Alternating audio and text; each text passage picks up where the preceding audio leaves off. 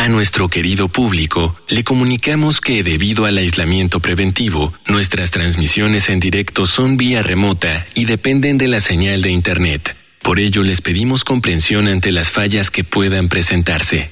Gracias por compartir estos momentos en casa con Radio UNAM y Vida Cotidiana.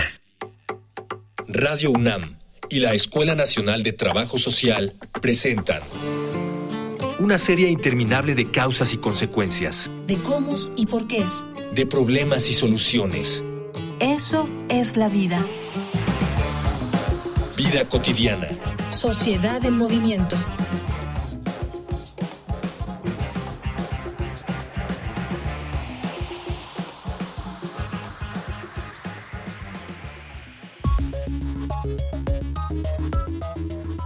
Hay en el mercado una gran cantidad de productos de consumo que se venden como desintoxicantes, así como dietas u otras combinaciones para que el cuerpo haga esto. En realidad, como la máquina perfecta que es, el cuerpo tiene un órgano que es más eficiente que cualquiera de esos compuestos para eliminar las toxinas que entran en él, el hígado.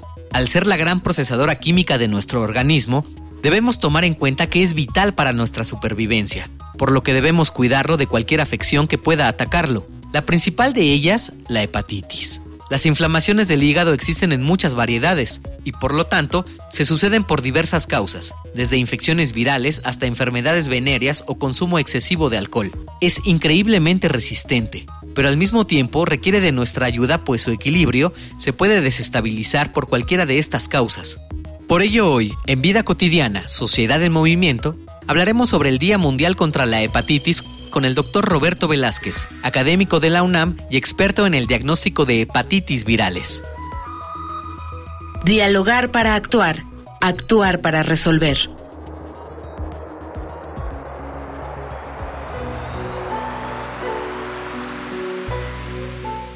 Muy bonita tarde, les saluda Ángeles Casillas, como siempre, agradeciendo su preferencia. Fíjense, quiero agregar otro dato importante a esto que ya ustedes escucharon en el cintillo de presentación del programa y me, y me, interpela un poquito. Fíjense, la tercera parte de la población mundial está infectada con algún virus de la hepatitis. Frenar el avance de esta enfermedad muy contagiosa está en nuestras manos. Y justamente aprovecharemos estos siguientes minutos para visibilizar con nuestro invitado esta enfermedad, pero sobre todo para compartir con ustedes que nos escuchan algunos aspectos importantes para su prevención. Pero antes, anoten las diferentes formas de comunicación con el programa. Facebook, Escuela Nacional de Trabajo Social, ENTS, UNAM. Twitter, arroba comunica, ENTS. Instagram, comunicación ENTS. Ya estamos enlazados aquí en cabina virtual con nuestro invitado, el doctor Roberto Vázquez. Doctor, muy bonita tarde. Gracias por haber aceptado la invitación. Muchas gracias a ustedes por la invitación. Es un placer estar aquí el día de hoy. Gracias a ti, a ti doctor. Vamos a iniciar contextualizando para nuestra audiencia de manera muy sencilla, muy clara, ¿qué es la hepatitis? Bueno, pues la hepatitis no es otra cosa más que la inflamación del hígado. Y podemos tener varios orígenes para esta inflamación. Podemos tener una hepatitis alcohólica para quienes durante el transcurso de su vida han abusado de este tipo de bebidas. Podemos tener hepatitis medicamentosa asociado a algunos fármacos que se utilizan en tratamientos prolongados en la vida de, de, los pacientes que tienen alguna enfermedad de este tipo. Podemos tener hepatitis obstructivas eh, básicamente debida a la formación de piedras en la, en la vesícula biliar. Y tenemos la hepatitis infecciosa, que en su mayoría, eh, la mayoría de los casos, es producida por virus. Gracias, doctor. Muy concreto, esta inflamación del hígado, que, que, suena tan sencillito, obviamente no, tiene muchas, muchas complicaciones, sobre todo porque es un órgano importantísimo, ¿sí? Para nuestro metabolismo, para desintegrar alimentos, para procesar toxinas. ¿Cuáles, cuáles desde tu especialidad, cuál sería para, para nosotros, Radio Escuchas, eh, las principales funciones que tiene este, este órgano tan importante? Bueno, el hígado es un órgano primordial para el funcionamiento de nuestro organismo. Permite el metabolismo de ciertos fármacos, permite el metabolismo de algunos componentes que nosotros utilizamos en, en nuestra vida diaria para la aportación de, de, de nutrientes Entonces es un órgano sumamente importante en nuestra este, digestión, en nuestra vida cotidiana un órgano importante, un órgano vital y por eso la importancia de estos programas. Tú ya lo señalabas, doctor, esta como tipología con relación a la hepatitis, desde la parte de la, de la alcohólica, la cuestión de los fármacos, la inmunológica, las obstructivas. Yo no conocía ese término de las obstructivas, lo estoy, estoy aprendiendo, siempre aprendemos cosas nuevas, y las inmunológicas y también las virales. Hay una, una clasificación que algunas personas identificamos muy bien. Este, si nos quieres eh, compartir y precisar este ABC del, de la hepatitis, sería, sería muy bueno. Adelante. Los virus eh, que producen hepatitis podemos dividirlos en dos grandes categorías. Los que causan hepatitis como consecuencia de su diseminación sanguínea, porque en algún momento pueden llegar por vía sanguínea o hematógena al hígado, entonces causan infección en el hígado. Pero tenemos otros que son los más importantes como causa de hepatitis, que se conocen como virus hepatotrópicos. ¿Qué significa esto de hepatotrópicos? Pues significa que tienen afinidad por el hígado precisamente. Y dentro de estos virus hepatotrópicos tenemos por ahí de una veintena de, de agentes que pueden llegar a causarnos hepatitis y se han ido denominando con letras del alfabeto. Originalmente, por ahí en finales de la década de los 40, 50, se decidió que la hepatitis tenía que tener algún tipo de clasificación, la hepatitis viral, porque nada más teníamos dos tipos, hepatitis sérica y hepatitis infecciosa. Entonces a la hepatitis sérica se le denominó hepatitis B y a la hepatitis infecciosa hepatitis A. Y a raíz de esto, con el nuevo descubrimiento de agentes virales, se les han ido denominando con letras del, del alfabeto. Y de ahí surge la hepatitis C, la hepatitis D, la hepatitis E y todos los demás que tenemos en el panorama.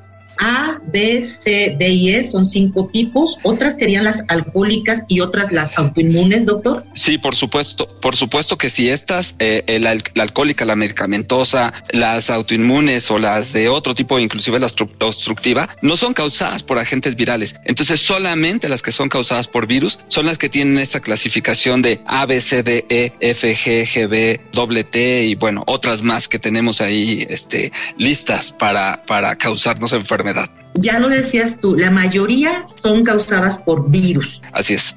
¿Cómo se transporta este virus, doctor? Comparte con nuestra audiencia, aunque hay, en nuestra vida cotidiana está ahí presente muchos aspectos que no hemos este, tomado, tomado en cuenta con la seriedad que se, que se necesita.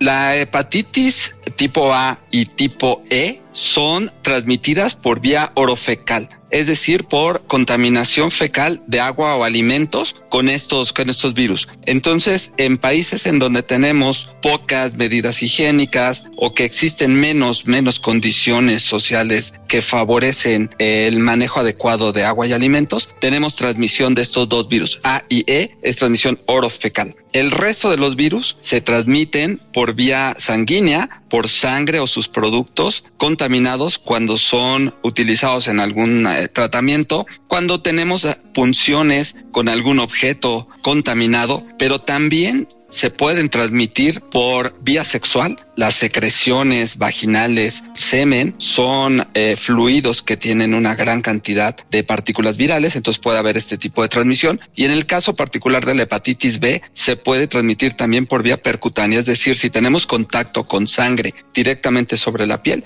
podríamos tener transmisión de hepatitis B muy, muy claras estas, estas causas de, la hepatitis en sus diferentes expresiones. Hay un material muy interesante, doctor. Vamos a seguir platicando, por supuesto, del tema. Hay un material muy interesante que nos prepara producción justamente con relación al Día Mundial contra la Hepatitis. Te invito, te invito a nuestro auditorio a que escuchemos Infografía Social. Infografía Social. Desde 2011, la Organización Panamericana de la Salud y Organización Mundial de la Salud han conmemorado el Día Mundial de la Hepatitis cada 28 de julio, una fecha para promover discusiones, crear conciencia e instar a acciones para prevenir y controlar la hepatitis viral. Hay cinco cepas principales de virus que causan hepatitis, A, B, C, D y E. Los tipos B y C son la mayor causa de muerte de esta enfermedad, con 1.4 millones de defunciones al año. En plena pandemia de COVID-19, las hepatitis víricas siguen matando a miles de personas cada día. Se estima que cerca de 325 millones de personas tienen hepatitis vírica B y C y que 900.000 personas fallecen cada año por hepatitis B. Pero solo 10% de los casos de hepatitis B y 19% de los de hepatitis C saben que están infectados, mientras que 42% de los niños reciben la dosis de la vacuna contra la hepatitis B prevista al nacer. Según nuevas estimaciones de la Organización Mundial de la Salud, la proporción de menores de 5 años con hepatitis B crónica fue inferior al 1% en 2019. XIX. Antes de que se introdujera la vacuna contra esta infección, en el periodo de la década de 1980 y principios de la de 2000, la proporción era del 5%. Sin embargo, la COVID-19 amenaza con obstaculizar los progresos logrados en la eliminación del virus de la hepatitis B. Esto sería, en el peor de los casos, por los niveles elevados de interrupciones tanto de la dosis administrada al nacer como de la vacunación infantil contra el virus de la hepatitis B, y por el retraso y recuperación lenta en la expansión del programa de vacunación hacia metas previstas por la OMS para 2030. En el periodo posterior a esta pandemia, se proyecta que se registrarían 5.3 millones de nuevas infecciones crónicas por el virus de la hepatitis B entre los niños nacidos entre 2020 y 2030, y un millón de muertes más debidas al virus entre esos niños posteriormente. En México, durante los últimos 11 años, se han presentado en promedio 13.534 casos anuales. Para 2019, se registraron 10.079 casos de hepatitis A, con una tasa de incidencia nacional de 7.96 casos por cada 100.000 habitantes.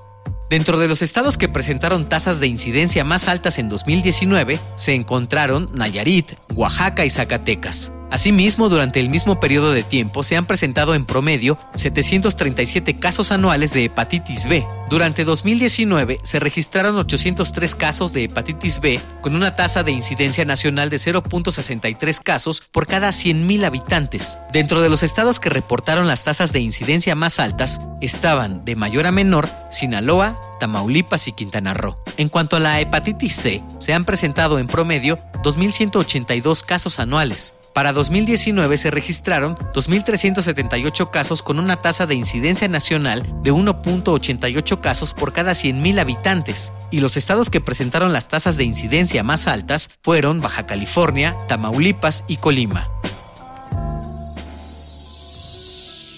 Regresamos ya de estos datos tan importantes y que alimentan la temática que estamos abordando el día de hoy. Ya nos comentaba el doctor estos, digamos, tres posibles causas, las de, por contagio de, agua, de, alimentos que están obviamente presente el virus, la cuestión sanguínea y por transmisión sexual. Doctor, una pregunta para nuestro auditorio. Si alguien que tiene ya el virus de eh, de la hepatitis, pensemos B, eh, las medidas en casa para evitar el contagio tendrán que ser muy similares a las que estamos llevando con, relación a, esta pandemia por el SARS-CoV. 2 En general son similares. Este virus de hepatitis B que tenemos como ejemplo no se transmite por vía aérea, entonces no es necesario ni tener protección respiratoria, pero sí es muy importante continuar con eh, lavado de manos, tener eh, separados los utensilios de alimentación de la persona que tiene la hepatitis para evitar que puedan contaminarse con saliva y pudiera haber transmisión de la enfermedad.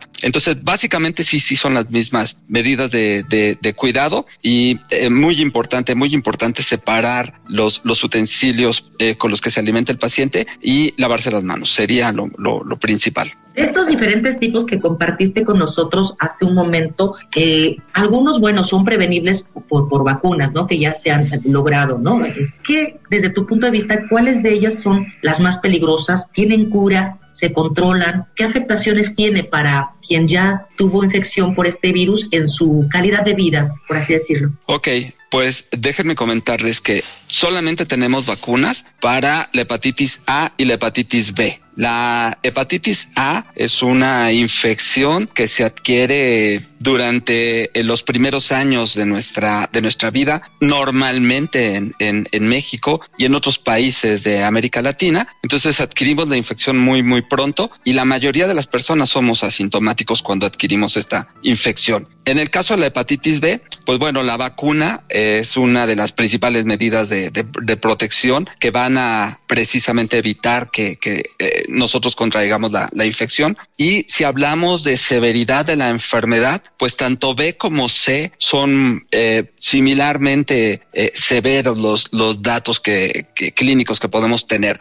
En ambos casos podemos tener una hepatitis sintomática leve hacia fuerte y podemos llegar inclusive a cirrosis o cáncer hepatocelular. Carcinoma hepatocelular sería lo más grave que podemos tener en, este tipo de, de, infecciones. Entonces, es muy importante detectar a las personas que están infectadas con estos virus para poderles dar tratamiento. Actualmente, el tratamiento contra hepatitis C es un tratamiento curativo que permite eliminar el virus de nuestro organismo. Entonces, es muy, muy importante detectarlos para evitar que evolucione la, la enfermedad. Y el caso de hepatitis B, tenemos un eh, tratamiento que tiene una eficacia no tan buena como quisiéramos. Eh, las reacciones adversas del tratamiento también son este, fuertes, entonces no sería este, pues todavía eh, posible controlar la, la, la infección por hepatitis B de manera oportuna o de manera rápida.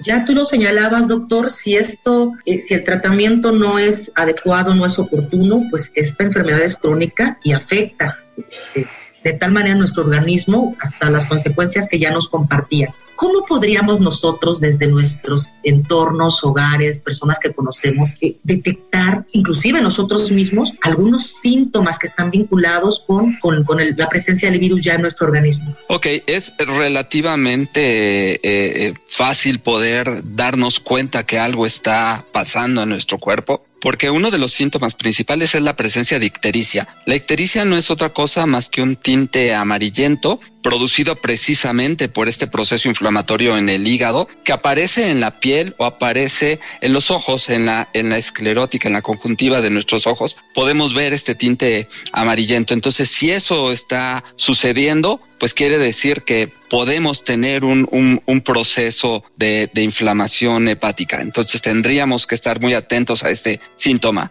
Además, además puede llegar a presentarse fatiga crónica, se puede llegar a presentar náusea, el, la, la, el paciente no, no se siente, no se siente bien. Y en el caso de una forma crónica de hepatitis, que esto sería probablemente lo más, lo más grave, porque es lo que nos lleva hacia la cirrosis o el, el carcinoma hepatocelular, básicamente es la, la, la, fatiga inexplicable, una fatiga inexplicable. Entonces tendríamos que pensar eh, eh, si alguna vez, si alguna vez la persona tuvo síntomas de hepatitis y no se diagnosticó el virus eh, causante, sería buena idea hacerle unas pruebas de seguimiento para poder determinar qué virus es el que estuvo presente y ver si podría estar infectado de manera crónica. Entonces es muy importante estar atento a los, a los síntomas, particularmente a, la ictericia, que es lo que más se, se presenta en, en estos casos de hepatitis.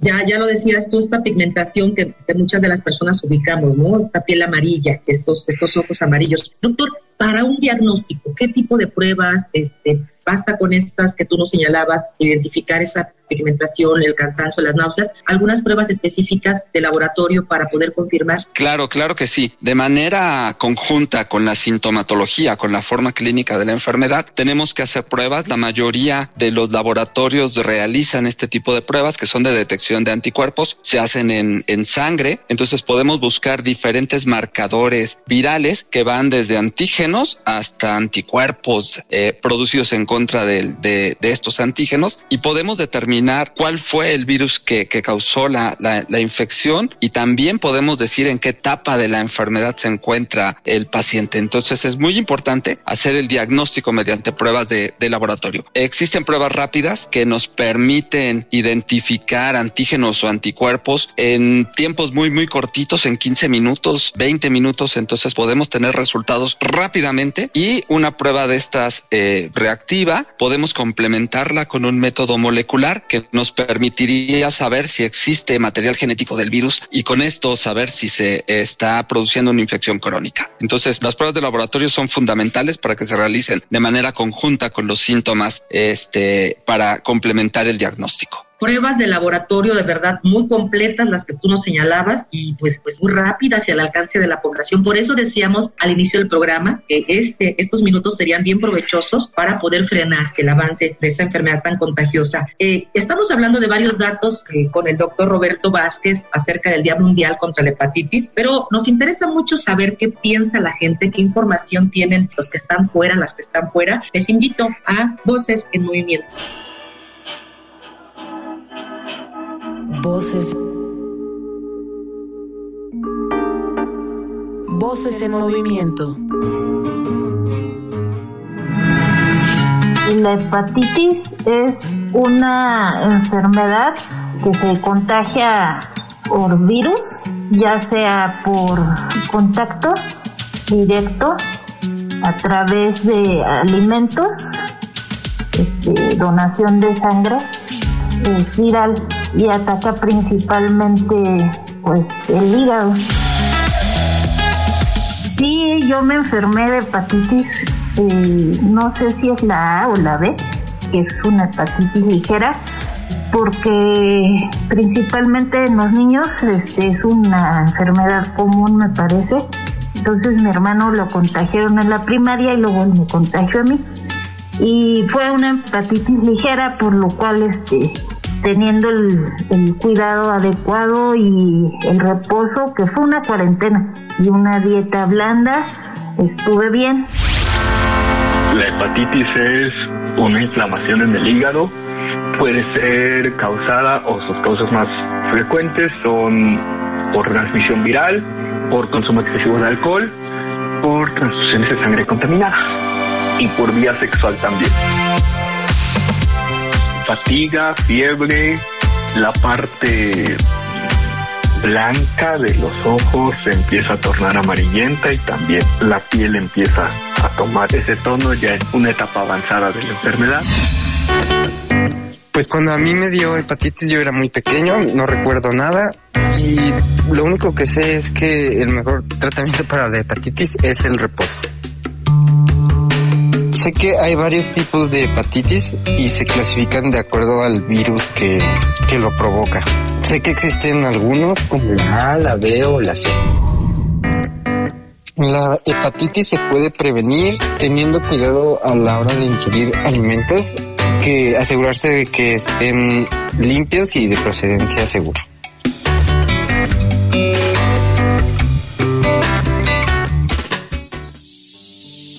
Estamos entrando ya propiamente a la recta final de nuestro programa. Ya platicamos de causas, consecuencias, síntomas, medidas preventivas, diagnósticos con relación a la hepatitis. Y hoy nos vamos, nos vamos a centrar, perdón, en este momento en preguntarte, doctor, ¿qué implica, qué se espera de, un, de, de la sociedad de un día mundial contra la, contra la hepatitis? Bueno, el Día Mundial para la Hepatitis es eh, de, vital importancia, es muy, muy crítico poder tener un Día Mundial para Hepatitis porque nos permite hacer conciencia de este problema que, que, tenemos en el mundo, no solamente en nuestro país, sino en todos lados tenemos este, este problema. Se calcula que existen alrededor de entre 290 y 325 millones de personas infectadas en el mundo con un virus productor de hepatitis. De estas personas se calcula también que fallecen una persona cada 30 segundos por una enfermedad o por una complicación asociada con la infección por estos virus. Y algo que es de verdad espeluznante desde mi punto de vista es que 9 de cada 10 personas que están infectadas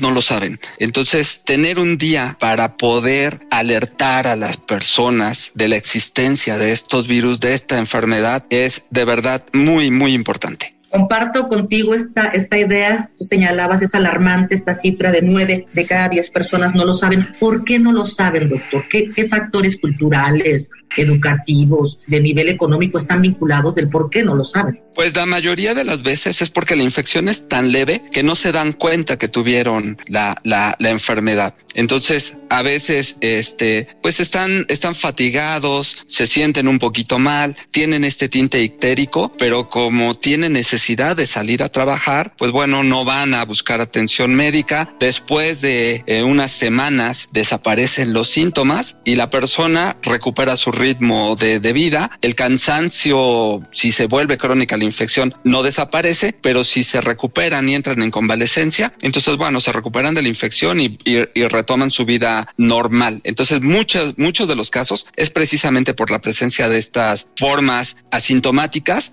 o con síntomas muy, muy leves. Es de verdad un placer escucharte con toda la claridad con relación a, a, estos, estas pruebas que están en nuestras manos, que seguramente después vendrán otras más específicas, ya tú lo comentabas. estamos convencidos con estos minutos que hemos pasado contigo, doctor, que la prevención está en nuestras manos. Eh, nuestro programa, ya lo decíamos, siempre lo hemos dicho desde un principio, es que es muy cortito. Este, estamos por despedirnos, pero no sin antes agradecerte a nombre de, Radio UNAM, a nombre de la Escuela Nacional de Trabajo Social, el que hayas compartido estos minutos y este, nada más pedirte como aprovechando este, tu presencia, que nos puedas, eh, no sé, un eslogan, alguna, algún enunciado final para poder cerrar nuestro programa a propósito de, de este día contra la hepatitis. Pues bueno, yo creo que sería muy importante tomar el eslogan del Día Mundial de la Hepatitis de, este año, que es el 28 de julio, eh, y el eslogan es La hepatitis no puede esperar.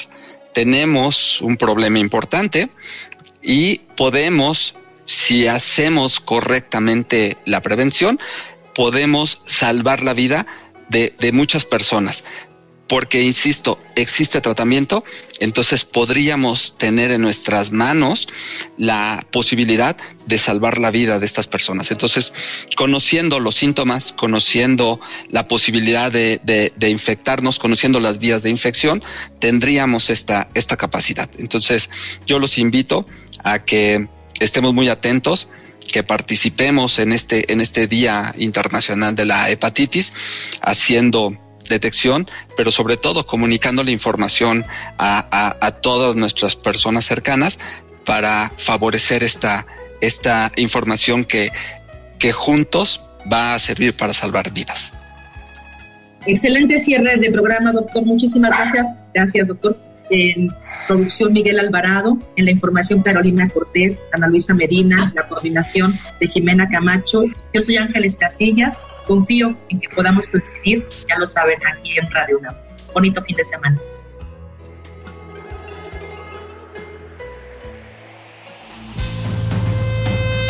Vida cotidiana es una coproducción entre Radio UNAM y la Escuela Nacional de Trabajo Social.